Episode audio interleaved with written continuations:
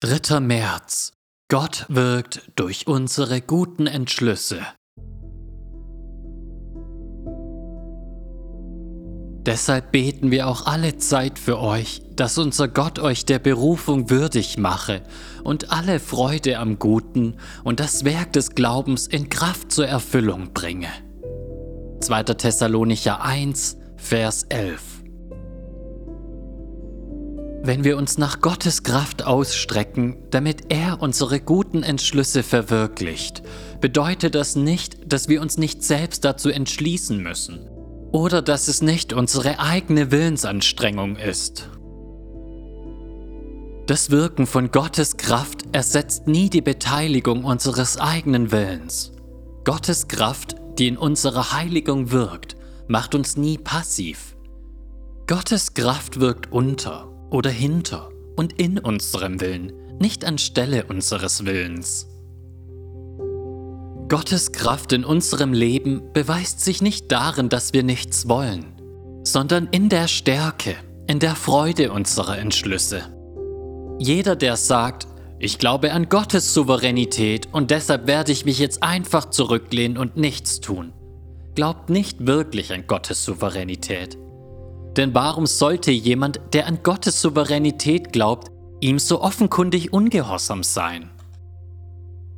Wenn du dich zurücklehnst und nichts tust, dann tust du nicht nichts. Dein eigener Wille bringt dich aktiv zu der Entscheidung, dich zurückzulehnen.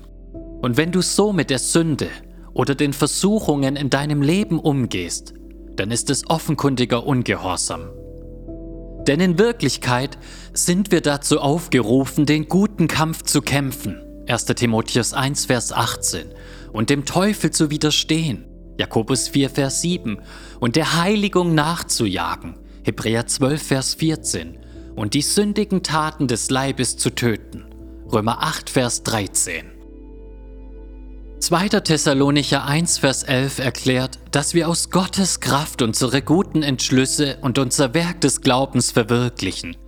Doch das nimmt nicht die Faktoren Entschluss und Werk heraus.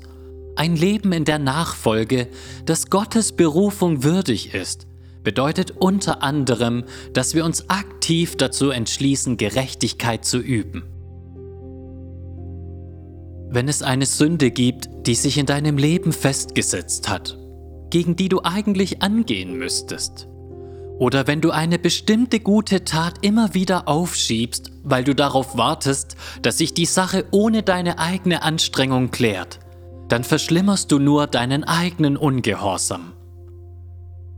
Gottes Kraft wird einzig und allein dann in deinem Willen zum Wirken kommen, wenn du diesen Willen einsetzt.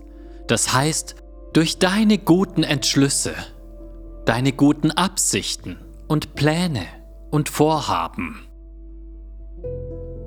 Wer also an Gottes Souveränität glaubt, darf sich nicht davor fürchten, seinen Willen im Kampf um die Heiligung einzusetzen.